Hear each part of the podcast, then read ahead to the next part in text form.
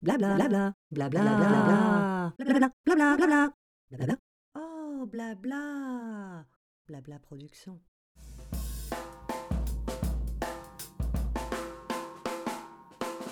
Entre le cuir c'est génial et la chaussure c'est compliqué. Lancé par Pascal, ancien commercial chez Jourdan Chaussures, je m'interroge sur l'évolution économique et sociétale de Romans-sur-Isère, petite ville de la Drôme, internationalement reconnue pour sa chaussure de luxe dans les années 80. Mais l'histoire de cette marque qui a connu ses heures de gloire est presque anecdotique. Anecdotique. Anecdotique. Ils étaient nombreux et surtout prestigieux, les chausseurs installés ici. Kélian, Jourdan, René Cathy. En fermant une à une, ces marques de renom ont entraîné dans leur chute tout un pan économique de Romans-sur-Isère.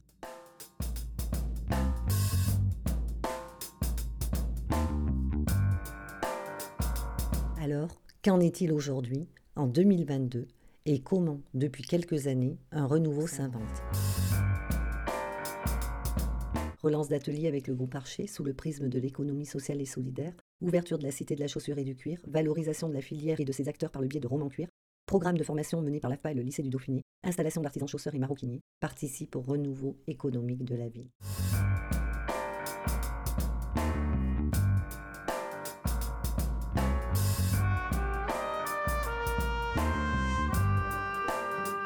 Épisode 2.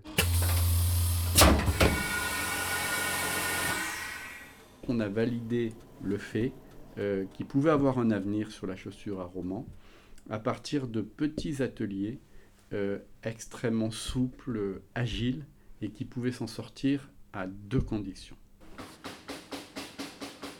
Christophe Chevalier, PDG du groupe Archer. On veut créer euh, dans les cinq ans qui arrivent une centaine d'emplois supplémentaires à travers l'association Roman Cuir et toutes les filiales. On estime juste que euh, s'il y a une centaine d'emplois supplémentaires à 5 ans, répartis dans plein d'ateliers qui travaillent ensemble, on pourra se dire qu'à moyen terme, euh, la, chaussure à roman euh, est sauvée et a un avenir. Quand un secteur a été aussi important sur un bassin et qu'il a quasi disparu, ça ne se remonte pas comme ça. D'ailleurs, l'État euh, a souvent mis euh, beaucoup d'argent et l'argent ne suffit pas.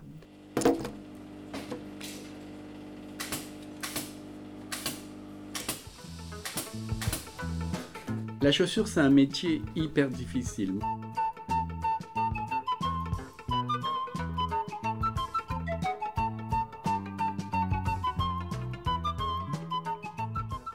Très vite, on s'est dit, il faut créer les conditions qu'il y ait des nouveaux entrants euh, à Romans. Et donc on a créé, avec l'aide de la collectivité, l'association Roman Cuir, où au départ on se réunissait à 3 ou 4 dans ce bureau.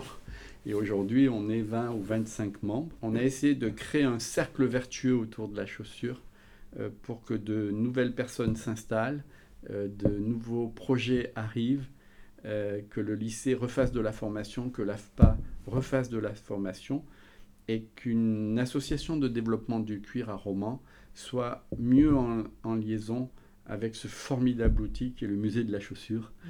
euh, et qui est un trésor en fait euh, pour les créateurs. Le musée fait aujourd'hui euh, partie de Romans Cuir et travaille donc avec nous. Donc première condition, plein de petits ateliers qui travaillent ensemble, qui coopèrent, qui, qui répondent ensemble à un client trop gros que aucun d'entre nous pourrait prendre. ça fonctionne, il faut que les hommes et les femmes qui ont quelque chose à voir avec euh, le secteur d'activité euh, comprennent que euh, le moment n'est plus à à faire chacun dans, son coin, mais que c'est tous ensemble qu'on peut faire quelque chose. Euh, je vous parlais tout à l'heure de cercle vertueux dans la chaussure. Aujourd'hui, le lycée professionnel, il fait partie de l'association, il est présent, euh, il prête son atelier à des chausseurs, et euh, il y a 5-6 ans, ils ont redécidé de réinvestir dans, dans des machines et de former des gens aux nouvelles technologies liées à la chaussure. Et il nous a même euh, consulter pour voir quel type de machine il devait acheter.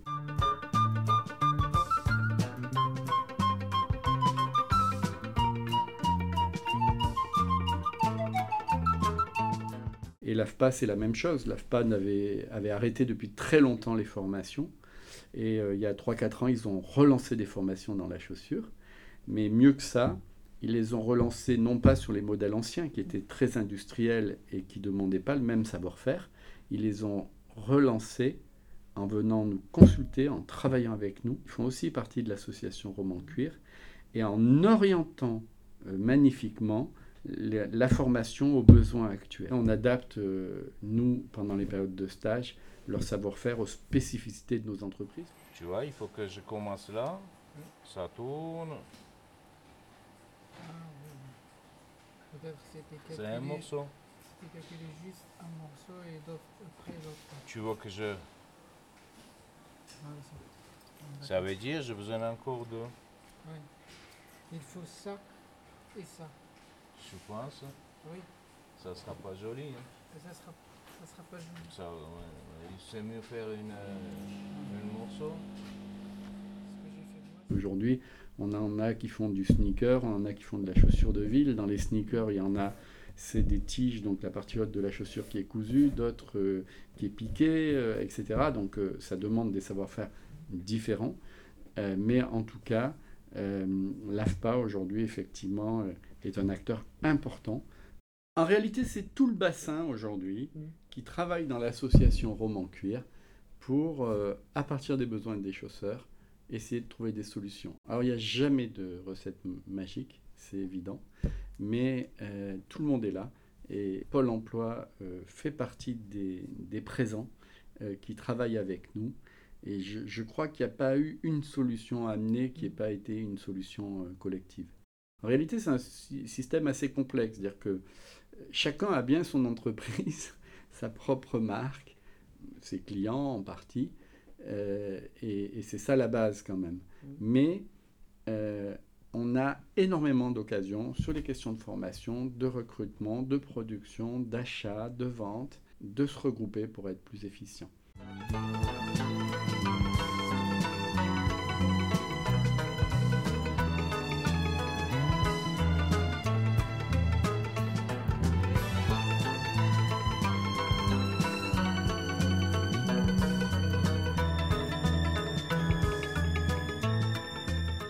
Cité de la Chaussure, vous avez quatre ateliers de fabrication. Le premier atelier, c'est Max Vincent. Il fait de la sandale. Il y a nos ateliers, donc où on fait Made in Roman. On fait aussi Génération Sens, qui est une basket qu'on a créée au tout départ en économie participative. On fait aussi évidemment de la sous-traitance. Et puis le dernier atelier, c'est l'atelier Insoft. Patrick Menguené, il a travaillé très longtemps chez Salomon La Fuma à faire euh, des chaussures qui sont très techniques.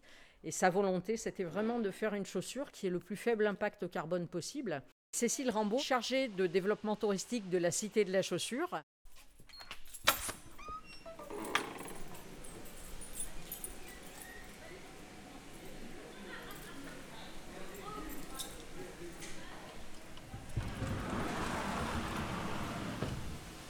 Allez, on va aller voir euh, justement la coupe, qui est la première étape de fabrication.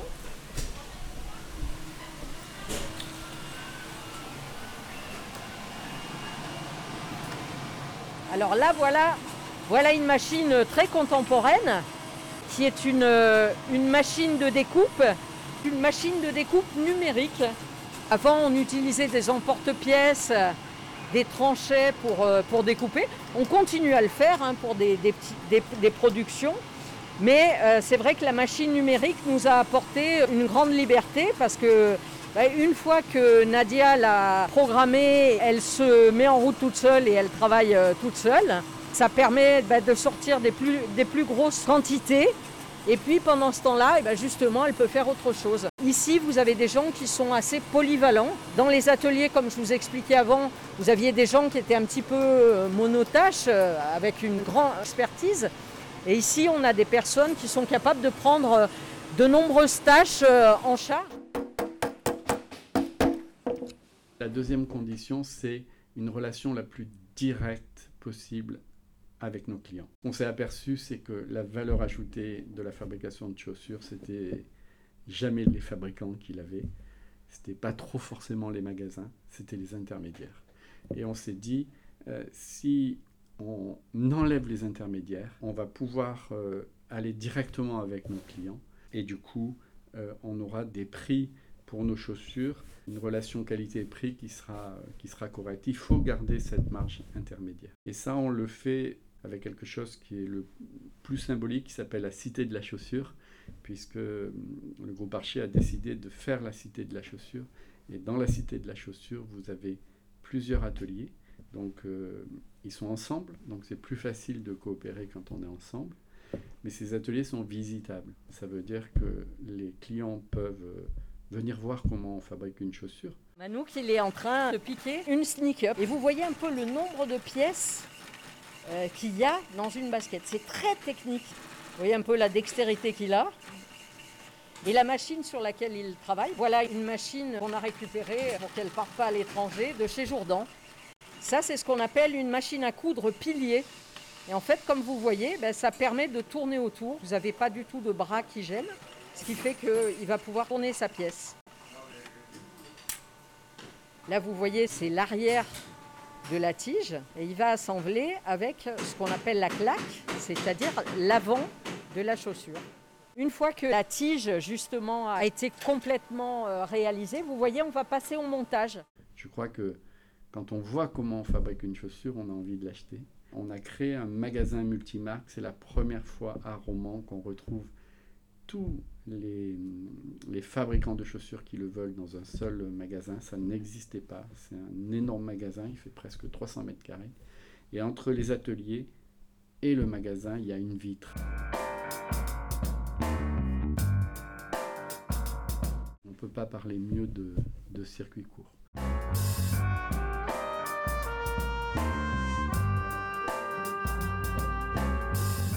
Un épisode réalisé par Christelle Bresson pour Blabla Productions.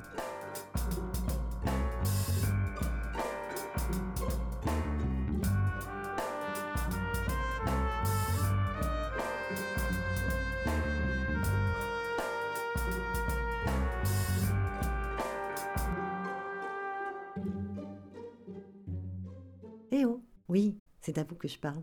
On se retrouve très vite pour le prochain épisode.